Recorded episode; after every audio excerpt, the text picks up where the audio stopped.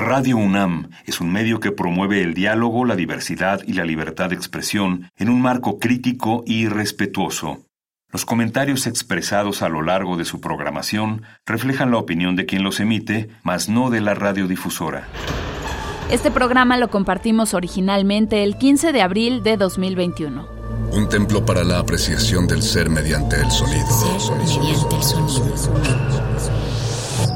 Para nosotros. El sol sale durante la noche. Nuestros gritos llevan la mesura del silencio. Y el descontento está lleno de baile y risas. A todo, incluso a nosotros, nos resistimos. La universidad Ustedes y nosotros somos Resistencia modulada. Todos somos máquinas perfectas, antenas, dispositivos inteligentes. Somos la comunidad más grande de la historia. Somos la comunidad más grande de la historia. La tecnología es abrumadora. Aquí puedes usarla a tu favor. Resistor. Resistor. Resistor.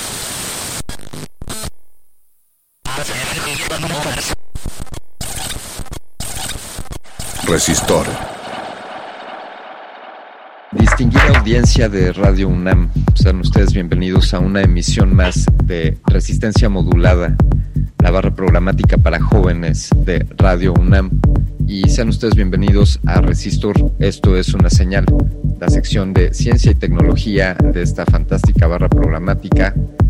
Yo soy Vania Nuche. Hola, hola, yo soy Alberto Candiani. ¿Qué tal, Alberto Candiani? ¿Cómo estás? Muy bien, emocionado siempre como cada jueves de Resistor, de recibir a cada una de las mentes abiertas y ávidas de conocimiento, de ciencia y de tecnología que nos escuchan a través de la frecuencia modulada de Radio UNAM 96.1.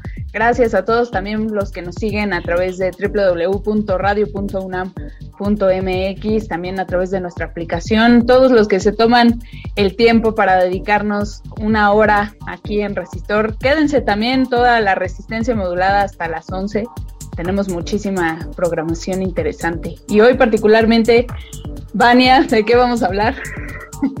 Muy, muy bien, Alberto Candiani. Para, para los que nos estén viendo en esta, en esta transmisión vía Facebook, se darán cuenta evidentemente que yo no soy Vania Nuche y que Alberto Candiani no es Alberto Candiani, pero parte de, una broma, de un chistorete de jueves. Eh, esta noche, eh, querida Vania, pues nos hemos hecho un planteamiento donde, donde en este juego visualizamos eres un robot que ha evolucionado tanto. Y yo, y yo por otro lado, Vania, como sabes, a lo largo de los años he ido sustituyendo partes orgánicas mías por partes, por partes artificiales y, y solamente he conservado una pequeña parte de mi organismo que está escondida entre, entre tantos entre tantos componentes, circuitos y, demás. De lo que estamos hablando, Vania, es por un lado, por un lado los humanos, los cyborgs, podrían, podrían hacer este ejercicio de, cambiarse todas las piezas y por otro lado los, robots podrían llegar a convertirse en humanos. Creo que en la cinematografía, Vania, hay muchas referencias de, de ambos escenarios y desde luego estamos extrapolándolo a sus últimas consecuencias. Pero ¿qué te parece, Vania? ¿Tú, tú qué, bando, qué bando escogerías? ¿La de ser robot casi humano o la de ser humana casi robot? Eh, ser robot casi humano. ¿No? No sé. O quién sabe, mejor humano casi robot. No sé, los humanos somos tan imperfectos, pero somos perfectos en nuestra imperfección. Entonces también ahí está interesante el asunto. Las tecnologías siempre nos ha ayudado y no sé si, si también esta obsesión de querer humanizarlo todo y querer, no lo sé, no sé, pero bueno, habrá que meditar también qué tan robotizados o tan humanizados queremos que sean los robots o tan humanizados, no, sí, ya lo dije, ¿no? Humanizados queremos que sean los robots o robotizados queremos que sean los humanos. ¿Por qué queremos ser robotizados? A ver, también está, es una buena cuestión.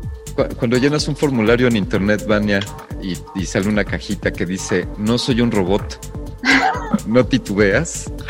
Sí, digo, oh, demonios, no estoy segura. Porque además ese sería un gran ingrediente. Desde luego en Blade Runner los replicantes pues tienen ese pequeño gran ingrediente en el que ellos mismos creen, pueden llegar a creer que son humanos y, por qué no, quizá, quizá ya estemos ahí. Eh, Vania, ¿qué te parece si lanzamos esta pregunta, si me permites, para nuestra audiencia en Twitter? Compartan con nosotros en arroba Rmodulada o en Facebook si nos quieren hacer llegar por ahí sus comentarios. ¿Ustedes a qué bando le tiran? ¿Al de cómo era Vania? ¿Ser robot humano o ser humano robot? Ajá. ¿A cuál le van? ¿O por cuál votan? Llame ya. Exacto. Pues, pues música, Vania. Vámonos con una rolota. A propósito del tema electrónico, robotizado, eh, y a, a, propósito, ya que lo mencionaste de, de, los replicantes y Blade Runner, vamos a escuchar algo del músico electrónico griego Vangelis, que fue el encargado de realizar la banda sonora de la película de ciencia ficción negra Blade Runner de 1982 de Ridley Scott. Este trabajo musical es reconocido como uno de los mejores de Vangelis y es un trabajo sin duda influyente en la historia de la música electrónica. Vangelis grabó, mezcló y produjo la banda sonora de Blade Runner basándose en las cintas de video que recibía de escenas de esta película. Lo hizo en su estudio y lo hizo improvisando piezas en sincronización con las imágenes que veía en pantalla, un poco como sucede en los doblajes, ¿no? Eh, vamos a escuchar entonces Tales of the Future de Vangelis. Esto es parte de la banda sonora de Blade Runner. Lo disfrutas aquí en Resistor. Esto es una señal.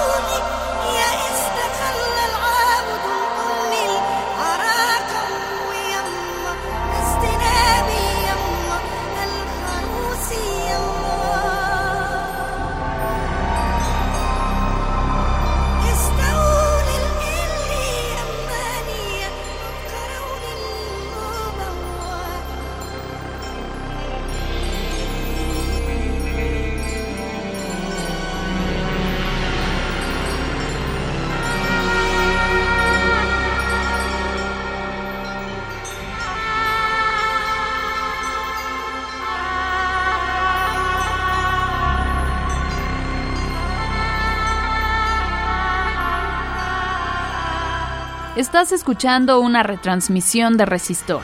Este programa lo compartimos originalmente el 15 de abril de 2021.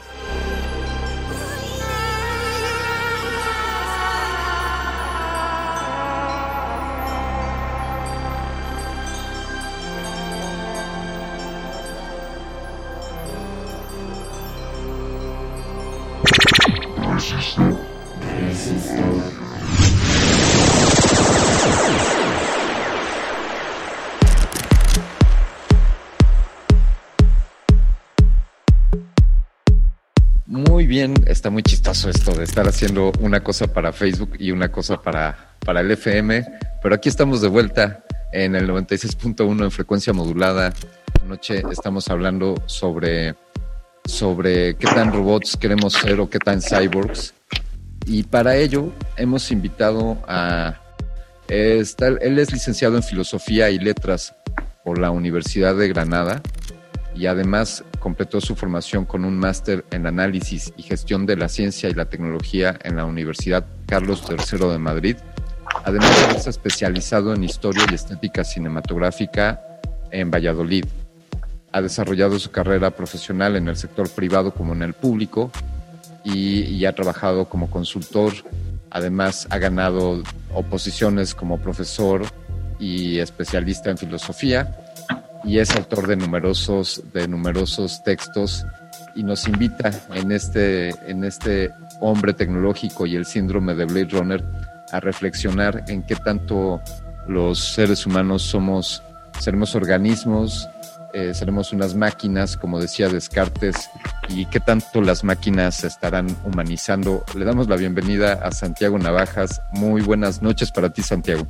Buenas noches para mí, eh, tanto Alberto como Vania. Es un placer estar a través de Internet tan cerca de, de, México y de vosotros en este programa que estoy viendo que es tan divertido y tan tecnológico. Bueno, por tanto, estoy, eh, es un placer estar a estas horas de, de la noche compartiendo eh, las ondas digitales con vosotros. Gracias, gracias Santiago. Pues yo quiero empezar con, con una pregunta.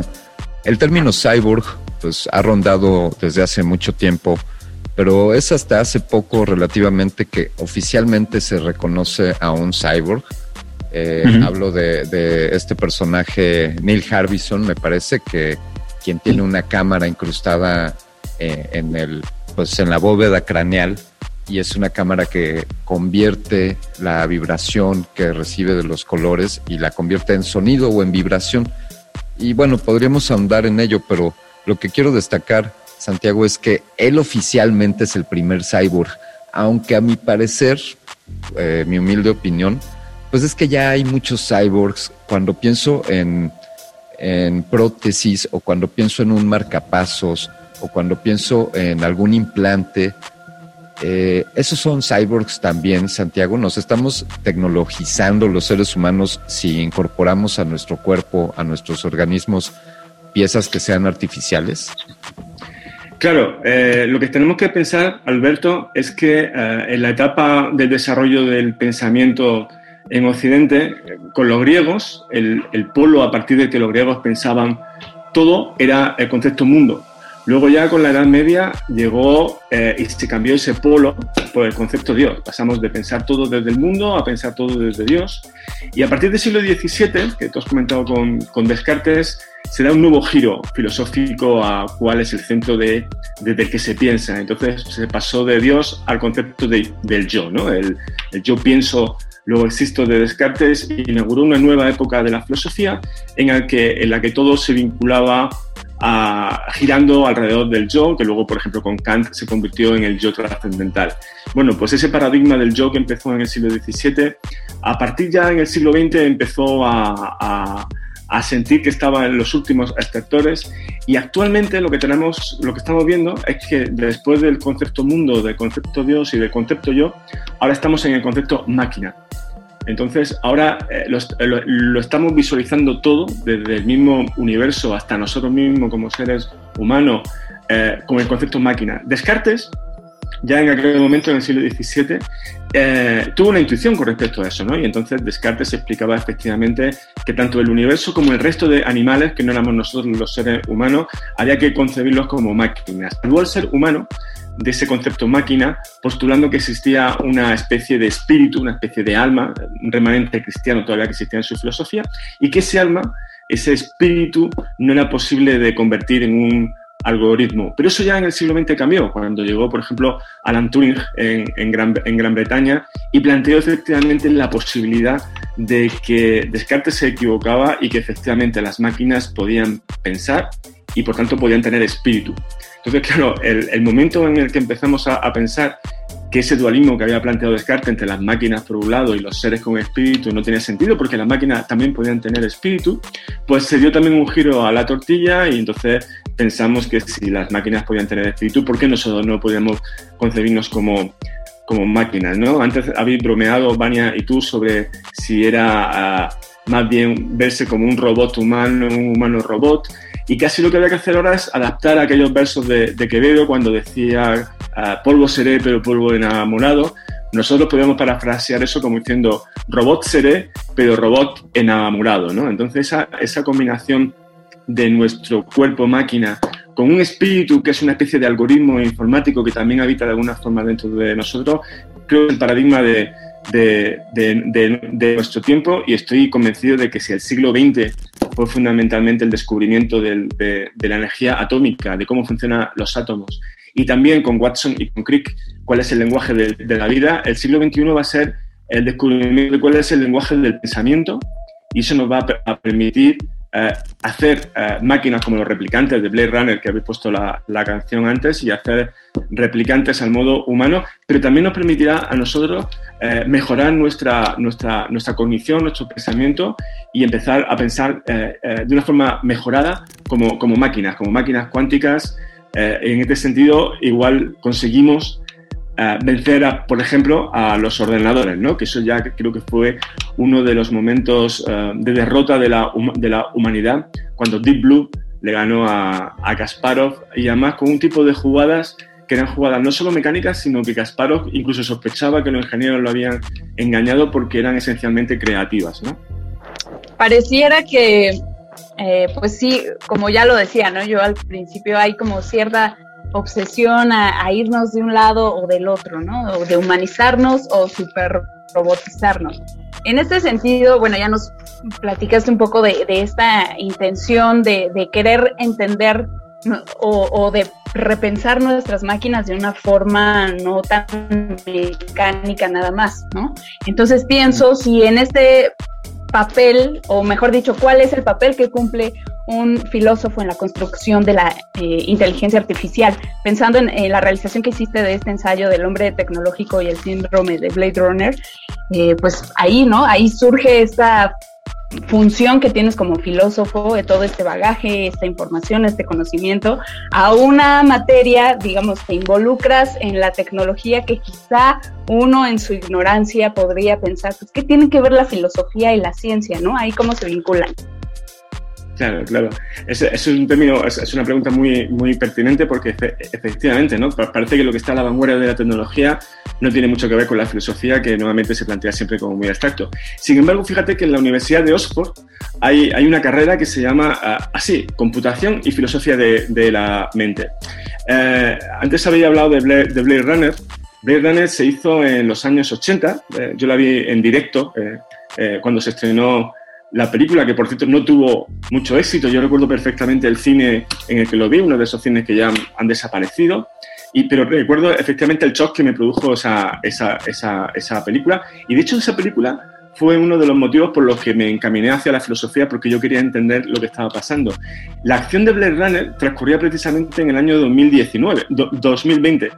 Entonces, realmente estamos en el futuro que anticipó Blade Runner, pero sin embargo, aún no hemos conseguido crear los replicantes. Igual que, por ejemplo, en 2001 una Odisea del Espacio, que se hizo en el año 68, y en el año 68 se imaginaba que en el año 2001 ya habría máquinas pensantes como HAL 9000.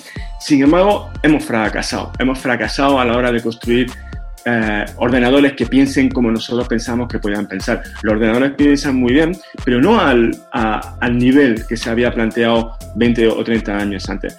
¿Cuál es el problema? El problema es un problema no tanto científico como filosófico. Por eso es tan importante que en carreras como la que plantean en Oxford de informática con filosofía de la mente colaboren eh, filósofos con científicos porque para empezar a, a, comprender la mente lo primero que tenemos que hacer es definir qué es esa cosa llamada mente.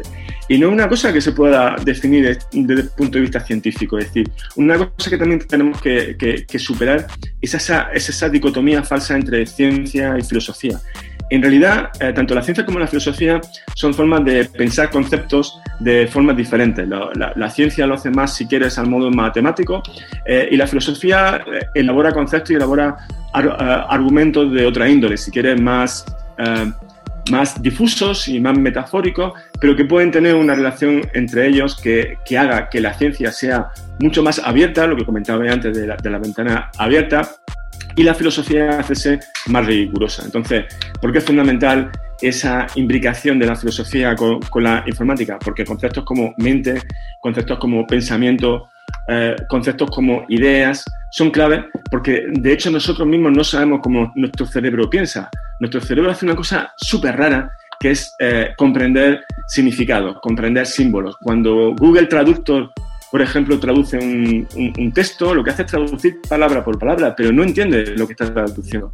Los seres humanos es una cosa súper rara, que es que pasamos de las palabras a los conceptos y de los conceptos de nuevo a las palabras de la otra lengua. ¿Cómo hace nuestro cerebro? No lo sabemos. Todavía te, te, tenemos que investigar esa dimensión simbólica eh, que es capaz de hacer el cerebro humano y que los ordenadores no pueden. Antes comentaba a Turing. Turing, cuando estaba en la Universidad de Cambridge, ibas a las clases del filósofo Ludwig Wittgenstein y los dos tenían unas discusiones fascinantes precisamente sobre cuáles eran los límites del pensamiento.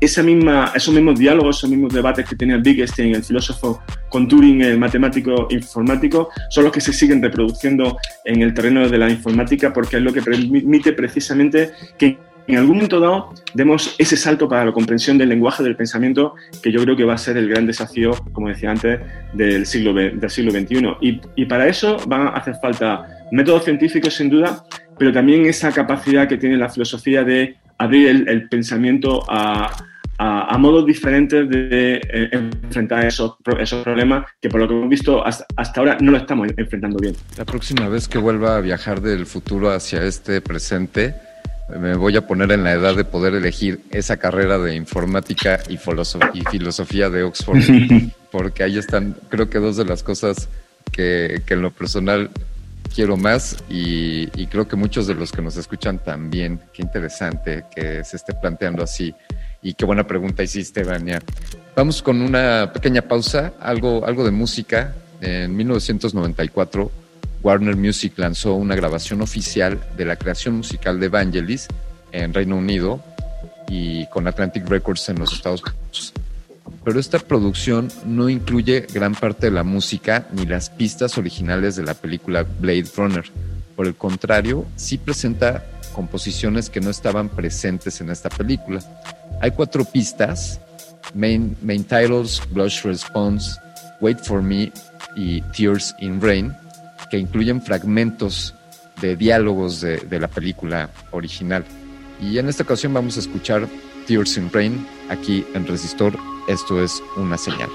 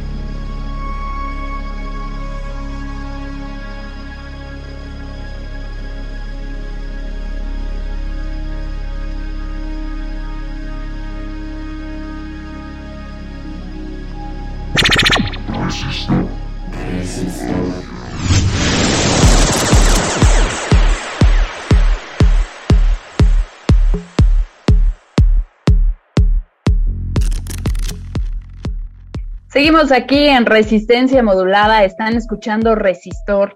Tenemos una plática muy interesante sobre la filosofía, la ciencia, cómo se mezclan, cómo eh, debemos entender y acercarnos también al conocimiento a través de diversas disciplinas, no clavarnos nada más en una. Eso también nos va a hacer que, pensemos de manera distinta, de manera más abierta y comprendamos también eh, pues otras cosas, ¿no? Porque pienso en la mente como, como un software, ¿no? Por ejemplo, en el bloque anterior, Santiago, nuestro invitado, hay que mencionar para los que se están integrando a nuestra transmisión, estamos platicando con Santiago Navajas, él es filósofo y es autor de el ensayo El hombre tecnológico y el síndrome de Blade Runner, nos está acompañando aquí en Resistor y bueno, él hacía esta mención de, de la mente como un misterio, ¿no? Digo, sigue siendo, lo sabemos, la mente sigue siendo un misterio y yo lo pienso como un software. Cada cabeza, como dicen por ahí, cada cabeza es un mundo. Entonces también meternos al rollo de querer que todas las mentes sean iguales y funcionen como máquinas, pues también ahí es eh, medio complicado, ¿no? ¿Tú cómo, cómo lo ves, Santiago? Eso, eso que acabas de comentar es fantástico, la, metáfora de la mente como software. Eh, me, me, permite recomendar un libro de relatos de ciencia ficción que es fantástico, eh, de Ken Liu, que es un autor norteamericano, se llama El Zoo de Papel.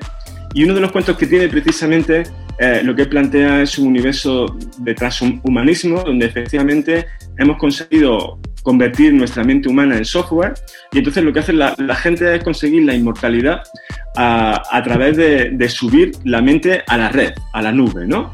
Entonces el, cuento va sobre un determinado que se niega a conseguir esa inmortalidad eh, cuyo precio es efectivamente evadirte de tu cuerpo y conseguir que el software navegue solo eh, en, la, en la nube, ¿no?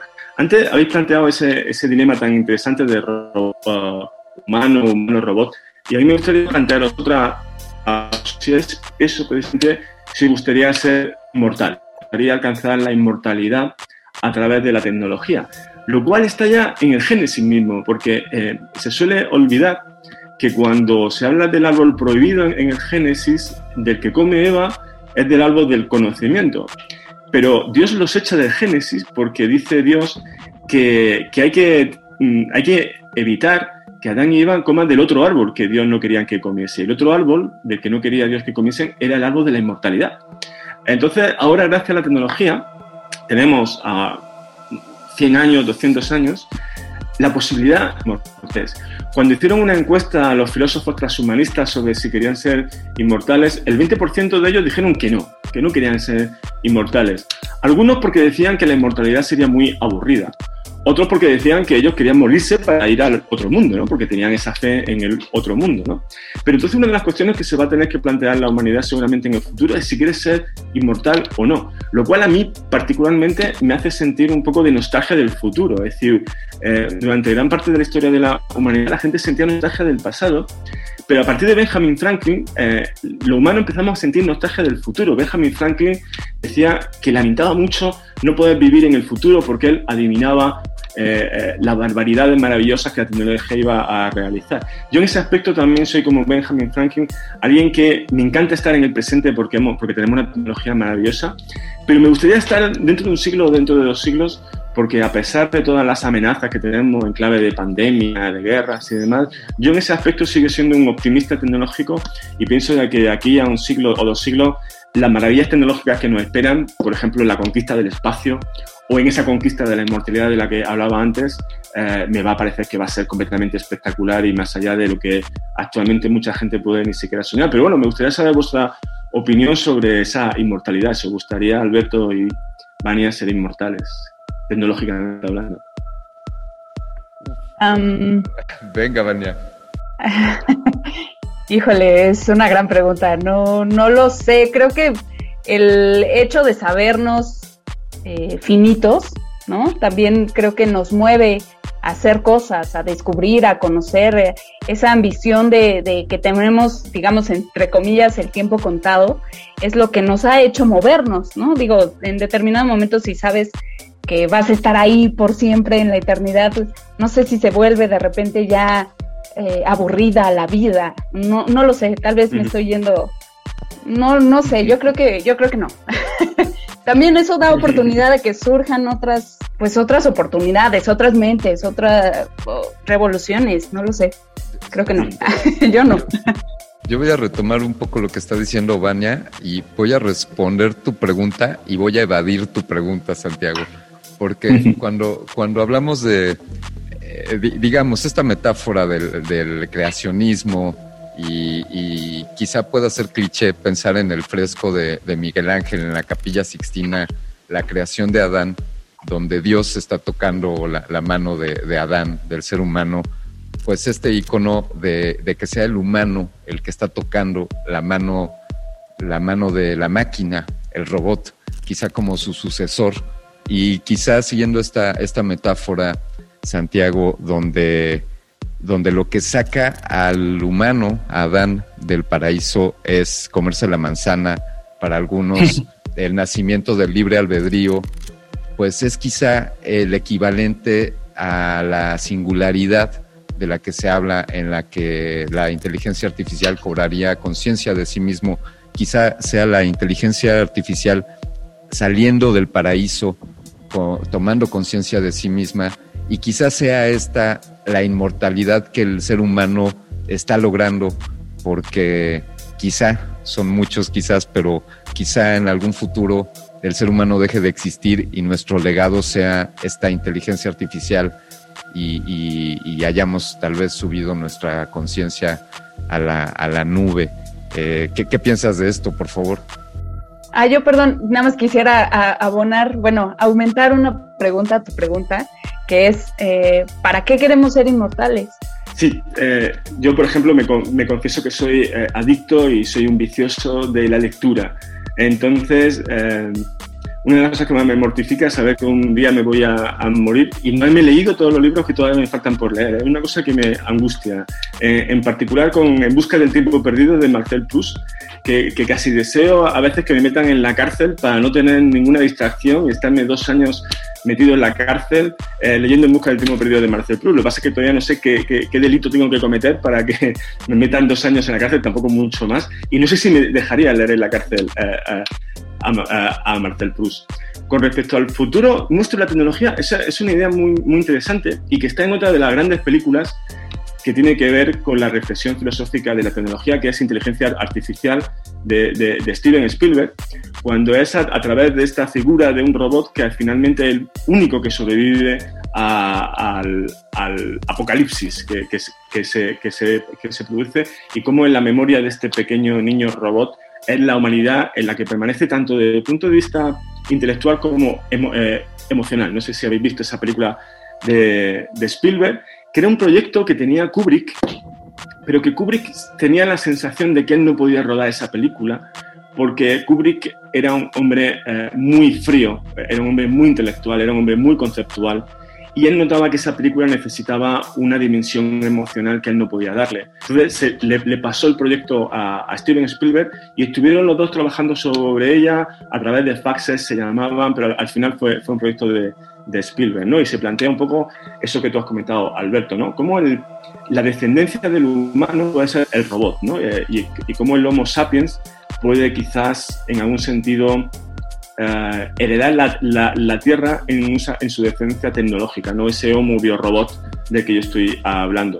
En el libro eh, también lo que planteo es la dimensión tenebrosa que tiene todo esto. Es decir, porque yo mismo me doy cuenta, por ejemplo, yo que sí soy eh, más partidario de la, de la inmortalidad, pero cuando escucho vuestras críticas a esa inmortalidad, siento efectivamente que puede haber en, en todo este proyecto de transhumanidad una especie de, dimensión fáustica y de fatal arrogancia que nos lleva a ver solo la parte positiva de la tecnología y de esa mejora del ser humano, pero no los aspectos negativos, que es un poco el peligro que ha tenido toda esta, todo este movimiento transhumanista en el siglo XX. ¿no? En el libro me refiero, por ejemplo, a la eugenesia, a la eugenesia que se hizo en los años 20, en los años 30, tanto por conservadores como por progresistas, y ellos lo que llevaban era un poco a eliminar del ser humano todo aquello que veían que era eh, enfermo, que era negativo y por tanto querían eliminarlo de, de, raíz. Y se hicieron auténticas barbaridades como la esterilización forzosa de personas que tenían algún tipo de síndrome de Down, a la discriminación de gente que se consideraba que era deficiente moralmente, el planteamiento de mejorar al ser humano, porque eso nos puede llevar a querer eh, meter a los seres humanos en unos modelos a priori de lo que es bueno y de lo que es malo, eh, entonces lo que, lo, que yo sostengo es que esa mejora del ser humano tiene que llevarse a cabo no desde unas élites, no desde el Estado que le obligue a la gente a, ser lo mejor desde una perspectiva, sino que tiene que ser la propia dinámica social y la propia gente la que elija en un momento dado qué dimensiones suyas tienen que mejorar, porque como hemos visto aquí en nuestro mismo diálogo, hay razones buenas para elegir la inmortalidad, pero también hay razones muy buenas para, para rechazarla, ¿no? Por lo que lo habéis dicho. Entonces tenemos que, que, que tener mucho cuidado para hacer una especie de parque tecnológico del ser humano, porque ese parque tecnológico se puede convertir al, final en un campo de exterminio y en un campo de, concentración. Entonces también yo le daba voz en el libro a aquellos que son críticos con, esos, con estos proyectos hiperracionalistas para mejorar la condición humana, porque como ha pasado en la historia, fundamentalmente en Europa, que aquí cada vez que hemos querido hacer un paraíso, al final hemos terminado construyendo un infierno eh, con las mejores intenciones, ¿no? Pero eh, los infiernos con las mejores intenciones son los peores infiernos, ¿no? Porque encima que te matan, eh, le, tienes que pedir perdón o le tienes que dar las gracias por matarte, ¿no? Entonces, en este aspecto hay que tener mucho cuidado porque aquellos que vamos con gafas y que tenemos problemas y como tú has dicho, ¿no? Tenemos algún tipo de, de, prótesis para mejorarnos, rápidamente nos pueden decir que no somos seres humanos válidos y nos pueden querer eh, eliminar. Con lo cual hay que tener mucho cuidado con esto de no crear una humanidad en que vayan a diferentes velocidades con respecto a la mejora humana. También puede ser posible que, que, que convertirnos en, transgénicos eso solo esté al alcance de los muy ricos, ¿no? que puedan hacer unas mejoras genéticas en su descendencia. También que tenemos que tener cuidado que igual que hay una igualdad de oportunidades en educación, también tenemos que garantizar que hay una igualdad de oportunidades en esa mejora tecnológica y que no esté solo al, al alcance de los que se pueden permitir unos laboratorios o una serie de técnicas que estén solo eh, al alcance de, aquellos que tienen dinero para pagarlas. Ahora, yo pienso, ahorita que mencionas esto de, los ricos, ¿no? O de la gente que tiene una, un incremento o un cierto nivel socioeconómico para poder acceder a estos progresos, estos avances tecnológicos que suelen ser eh, con precios excesivos. Eh, yo pienso también cómo podemos evitar más allá del decir, de evitar los monopolios, por ejemplo, o de dar un acceso regulado a la tecnología, o no sé, eh, digamos, quitando la, la parte financiera nada más, a nivel social, ¿cómo podemos evitar esa enajenación tecnológica si vivimos actualmente en un mundo en el que aquellos que tienen el poder, que tienen la lana de controlar estos avances tecnológicos, a fin de cuentas siguen siendo celosos de esos conocimientos y esos avances tecnológicos. Entonces, ¿cómo nos deja a nosotros? Nos deja vulnerables, pero ¿cómo podemos evitar la enajenación tecnológica? Ah, eso es fantástico. Hay, un filósofo español, Antonio Escotado, que me, que me comentaba que Internet es como el, el, el nous de Aristóteles. Aristóteles hablaba del entendimiento agente, es decir, del entendimiento que se hacía eh, universal y concreto en el mundo, ¿no? Eh, pues decía Antonio Escotado, eh, este nous de Aristóteles se ha hecho realidad con Internet. Pero claro, Antonio Escotado, o yo, o vosotros, hacéis un uso de Internet que es muy inteligente. Entonces, a las personas inteligentes como vosotros, tener este, este, acceso a Internet o a las nuevas tecnologías os hace todavía más inteligente. Pero el nos politicón este del que hablaba Antonio Escotado también tiene una dimensión tenebrosa. Porque claro, por cada página que hay con información valiosa, hay una infinidad de basura por Internet que hace que las personas o que son más torpes o que no tienen un acceso eh, guiado por la, por la educación, todavía más inteligentes. Yo ahí tengo el, sesgo de que yo soy profesor, entonces yo confío todavía, soy un optimista, un ingenuo quizás podéis decir, en el poder de la educación para conseguir que efectivamente el gran, eh, el gran movimiento social o el gran eh, pueblo, en este caso, tenga un acceso a Internet y a las nuevas tecnologías que le haga mejorarse, pero por eso es fundamental hacer la educación lo más poderosa posible y que llegue al máximo de la población. Ahora, por ejemplo, aquí en España, eh, la principal batalla que tenemos en el, en el, ámbito político es conseguir que la educación de cero a los tres años también sea gratuita para que todo el mundo tenga acceso a la educación desde el momento cero porque hay que empezar a educar a la gente lo antes posible, lo cual también, por cierto, tiene un efecto colateral muy positivo en las mujeres, porque efectivamente el tener hijos es un poco lo que más la discrimina a la hora de acceder al mercado de trabajo, porque esas son las edades fundamentales de cuidar a los niños, ¿no? Pero este aspecto, eh, la función de la educación es, es fundamental. Porque si no conseguimos que haya una igualdad de oportunidades en educación para que la gente pueda acceder a Internet, la brecha entre los que tienen más acceso inteligente a Internet y aquellos que únicamente utilizan Internet para ser manipulado, para ser entretenido de una forma banal, se va a hacer cada vez mayor. Y ese es un gran peligro eh, que enfrentamos las democracias, porque quizás eh, el populismo que estamos ahora eh, sufriendo en la mayor parte de los países del mundo, quizá el populismo no sea más que una de las derivadas de esa tecnologización asimétrica que se está produciendo entre ricos y, pobres. Quiero pedirte, Santiago, que, nos repitas la bibliografía que recomendaste, el, el zoo de papel. Sí, el, el zoo de papel es de Ken Liu y es una serie de, de, relatos cortos que tiene mucho que ver precisamente con la ciencia con la tecnología.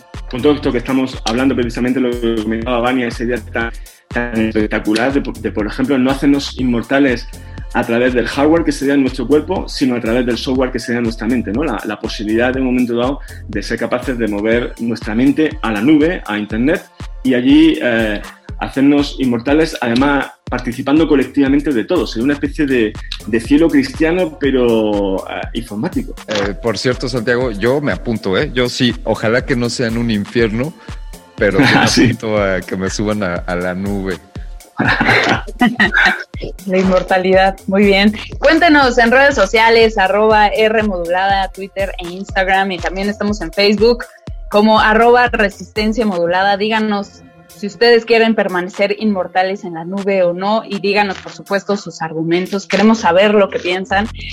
mientras lo piensan, los vamos a mandar a una rola, vamos a escuchar el séptimo track del Official Score de Vangelis, el creador de la banda sonora de Blade Runner, la película de Ridley Scott, que, de la que estamos retomando también aquí en Resistor algunas ideas. Vamos a disfrutar el Blade Runner Blues Aquí en Resistor esto es una señal, quédate en resistencia modulada.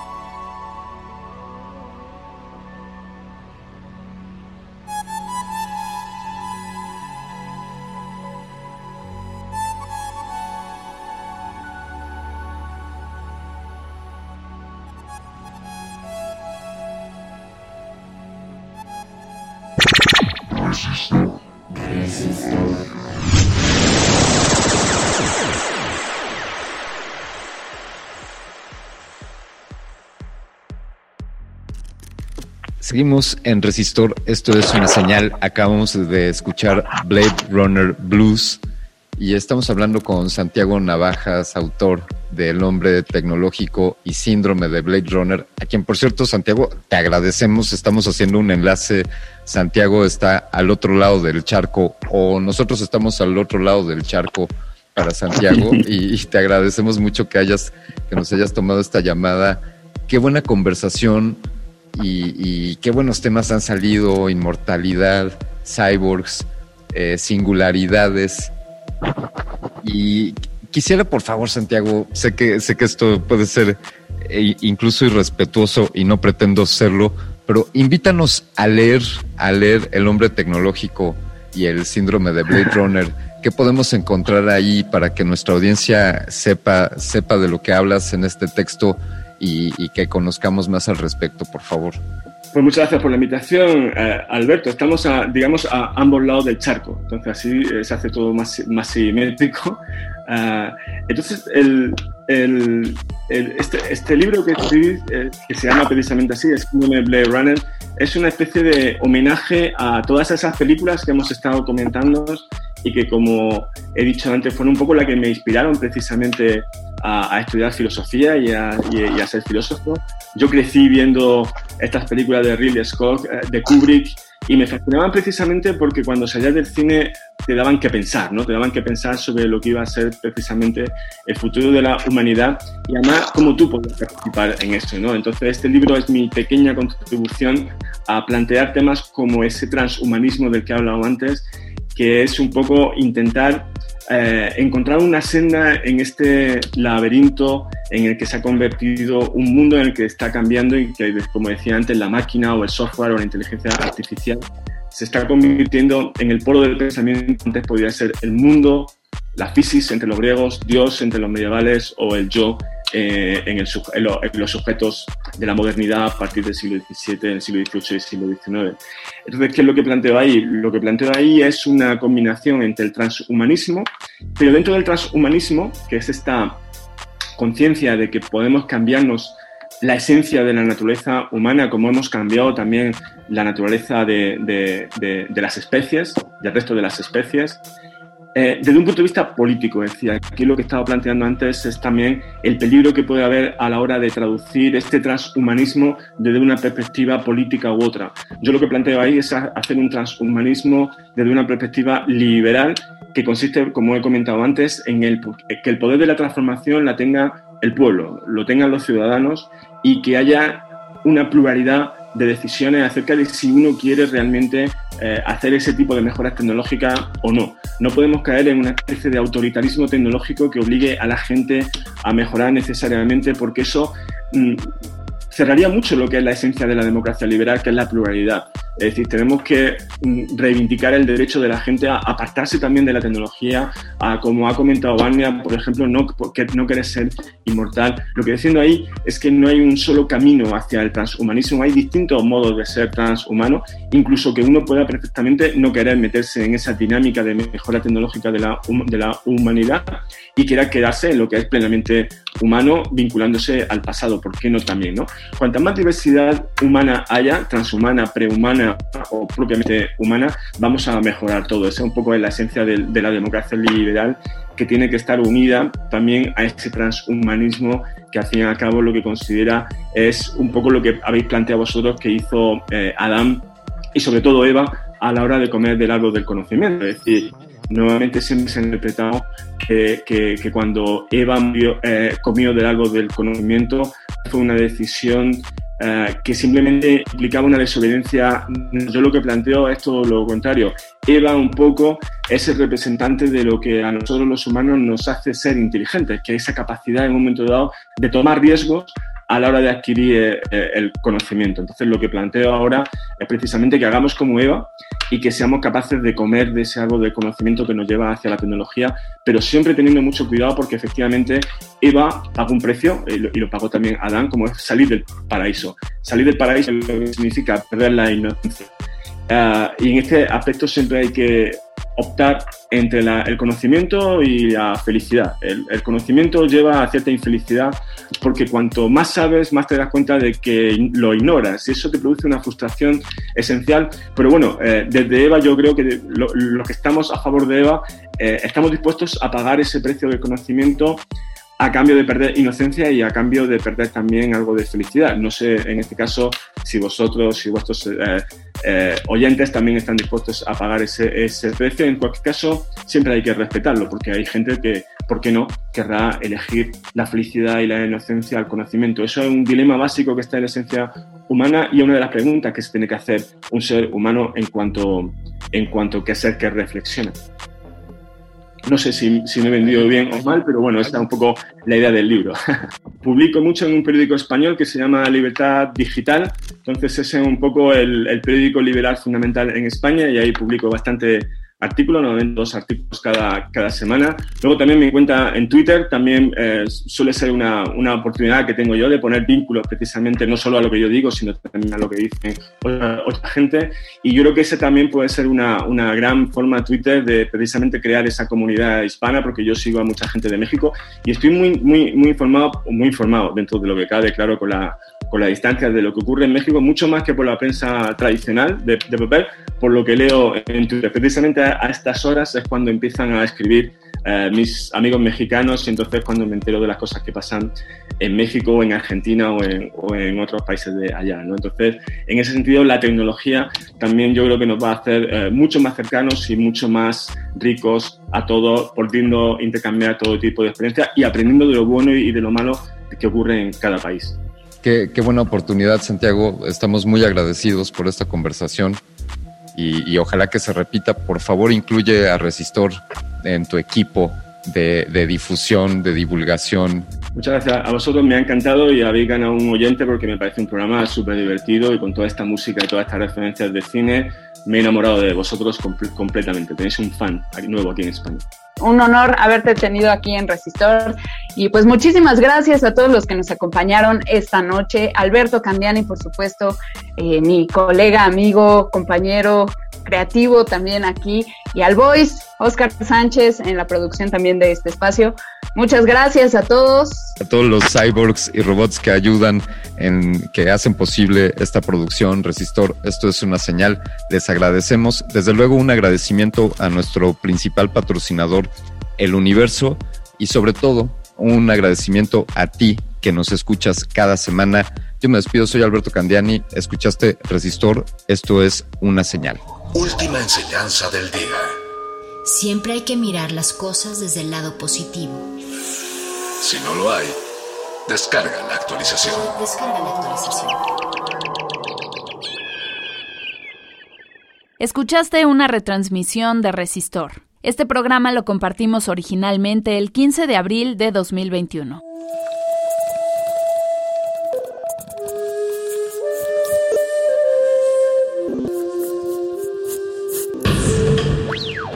Música emergente es como el silencio. Silencio.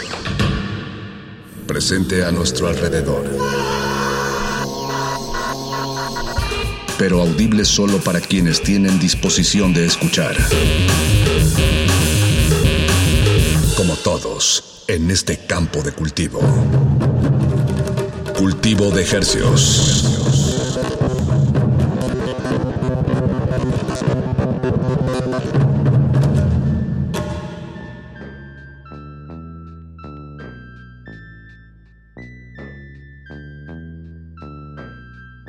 Organismos audiosensibles y inmersos en las ondas hercianas. Bienvenidos a otra emisión de Cultivo de Hercios. El invernadero musical de resistencia modulada que se atomiza y transmite todos los lunes y todos los jueves a las 9 de la noche en compañía de usted y de la música recién cultivada que hacemos llegar hasta sus oídos. Por el 96.1 de FM y el 860 de AM.